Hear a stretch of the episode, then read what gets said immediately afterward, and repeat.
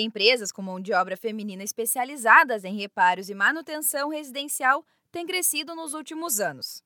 O setor foi impulsionado pelo aumento da procura dos serviços por parte do público feminino. Muitas vezes, com receio de permitir que um homem entre em casa, as mulheres escolhem contratar profissionais do mesmo sexo para a realização de serviços. E com isso, as empresas femininas estão em ascensão. Um exemplo é a técnica em edificações Priscila Vaiciunas, criadora do Manas à Obra. Em 2015, quando estava desempregada, recebeu a sugestão da sogra, fazer reparos domésticos. Inicialmente, Priscila atendia ao público em geral, mas percebeu que a maior demanda pelo serviço vinha de mulheres. Agora, a empreendedora treina uma equipe feminina. O motivo? Expandir a empresa e atender a um número maior de clientes. E não é para menos. O setor de manutenção residencial é um dos que devem crescer em 2020, de acordo com uma pesquisa realizada pelo Sebrae. Para começar a prestar esse tipo de serviço, o investimento costuma ser baixo. No caso de Isis Pionelli, que é técnica em mecânica, as ferramentas para atender as primeiras clientes foram emprestadas por parentes. Quando viu a clientela aumentar, conseguiu investir e comprar o próprio material de trabalho.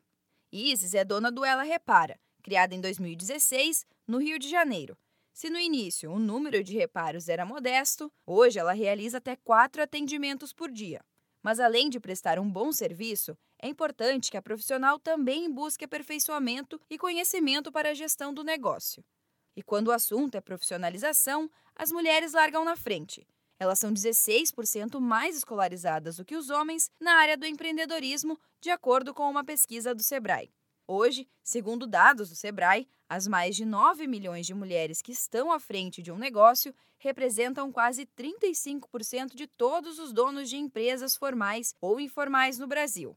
Além de serem qualificadas, as mulheres que trabalham com reparos e manutenção costumam ser mais transparentes em relação ao serviço que está sendo prestado. Se você quer se tornar uma empreendedora, tem uma ideia de negócio, mas ainda não sabe como colocá-la em prática, procure um escritório do Sebrae mais próximo ou ligue para 0800 570 0800. Da Padrinho Conteúdo para a agência Sebrae de Notícias, Giovana Dornelles.